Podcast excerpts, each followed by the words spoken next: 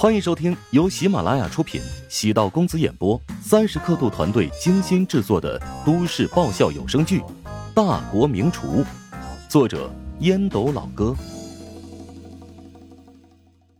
第九百四十八集。梅玲打开邮箱，给几个投简历的人员回复了消息。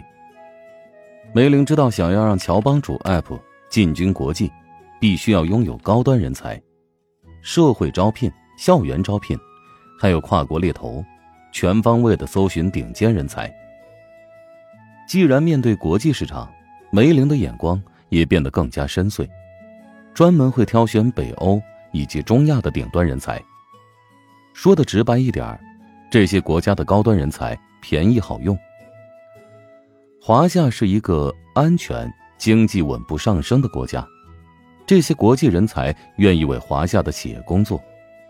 华夏的企业家如今已经走得很远，雇佣老外并不稀奇，关键是要雇佣老外当中的顶尖人物，因为有足够的资金，与其他国家在竞争人才时也拥有足够的底气。乔帮主作为国内如今最有创造力的餐饮品牌，视野格局注定要和其他餐饮企业不一样，在常人眼中。乔帮主是靠着网红元素和价格歧视营销法则脱颖而出，商业逻辑和商业模式，只要被研究透彻，注定是可以抄袭和模仿的。想要让乔帮主拥有更多的不可复制性，必须要加入难度较大的创新元素。乔帮主 App 以区块链作为核心元素，同时还兼具了互联网商业属性。因此，想要科技创新，势必要吸纳很多互联网核心技术人才，如共识算法、密码学、分布式技术、智能合约、数据挖掘等等。梅玲如今很有底气，风投短期内数次增资，让他不用担心没有资金可用。可以预见的是，三年之后，一旦乔帮主 App 顺利上市，将会成为一个万众瞩目的项目。届时。乔治梅林的身价将迅速翻几十倍。赵安并不知道他的前妻已经沉陷在企业疯狂成长的狂喜之中。梅玲原本就是个事业狂，挽回一场悲剧爱情能产生的多巴胺，如何能与企业成功带来的快乐相提并论呢？回到家中，尽管很累，乔治还是做好了晚餐。严贝已经习惯在家中蹭一顿晚饭。他的性格比较好相处，柯青喜欢在他做家务的时候在旁闲聊。乔治丝毫不会怀疑自己哪天可能突然又多了个干妹妹。柯青和严贝很谈得来，喜欢这个长相清秀，在困境下依然积极向上的女孩。严贝每天晚上上夜校，在读函授大专，尽管社会现在并不太认可这个学历。但严贝有这份热情总是好的。严贝对乔治很感激。如果不是当初被乔治安排给沈贤担任全职保姆，就不会有现在的他。在乔家的日子，他很开心。尽管是做家政，但丝毫没有受到任何的歧视，他能够得到充分的尊重。白天在师大食堂工作，抽空来乔家帮忙，双份工资。使得他的月薪轻松过万。对于一个没有学历、没有背景的山区女孩而言，已经实属不易。他很感激现在的生活，内心也将乔治视作自己的贵人。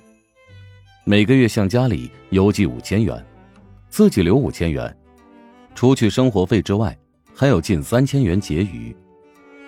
尽管全职家政的收入也很不错，但经常会面临雇主的挑剔。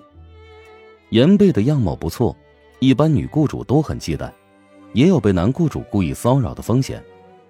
在乔家，严贝发现自己的样貌突然被平庸化了，因为这家的女主人是陶如雪，赫赫有名的琼金女主持人，甚至外界都说陶如雪是琼金第一美女。至于乔治对严贝的态度也很自然，既没有将她视作低人一等。也没有将他特别对待，严贝感觉自己和两个奶妈一样，都是家庭的成员，没有任何区别待遇。不过，严贝隐约察觉到乔治对自己另有安排，比如让自己在师大食堂请假，专门去陪护沈冰，这便是一个信号。他怀疑乔治是想弱化他在食堂的工作，慢慢的转变成专职家政。如同严贝所猜测的，乔治对严贝的态度是在慢慢变化。一开始只将他当成一个工具人，负责给母亲分担压力，但相处久了之后，发现这个工具人挺实用，工资不是特别高，做事很不错，关键是深得父母的喜爱。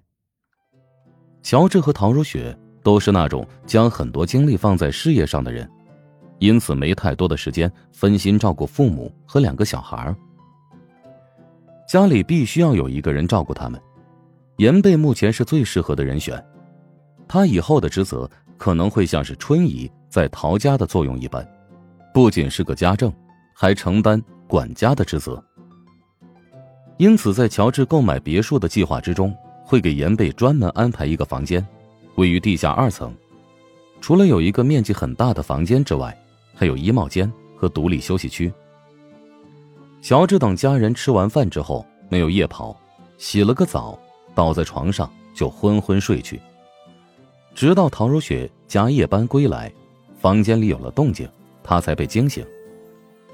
陶如雪望着睡眼惺忪的乔治，心疼不已，温柔道：“我终于知道那些大佬们为什么说，虽然自己赚了很多钱，但一点也不快乐了。”乔治刚睡醒，声音有些沙哑，自嘲道：“ 我可没他们那么繁忙。”他们作息时间很紧凑，每天六点多起床，七点多到公司，上午开完会，就会搭乘私人飞机前往千里之外的城市，进行商务洽谈。下午呢，可能会在另外一个城市出席重要活动。晚上在第三个城市与友商吃饭，等吃完饭之后，回到自己的住处，已经是凌晨一两点，仓促的睡五六个小时，重新开启繁忙的一天。唉所以我得加倍努力，帮你承担一下压力。对了，冰箱里给你准备了宵夜，我给你热一下。乔治脸上露出笑容，陶如雪拦住了乔治，搂住了乔治的脖子。我已经吃过了，刚才一回家，妈就给我准备好了。闹钟好像设置错误了。乔治下意识看了一下手机，苦笑着。陶如雪眼睛微红，感动道。你为什么要对我这么好？我不对你好，又该对谁好呢？你是我的媳妇儿，我的人生伴侣啊！也不怕把我给齁死啊！唐如雪强忍住泪水，乔治哑然失笑。前段时间一直在忙，好久没有给你糖吃了。偶尔甜一次才不会麻木啊！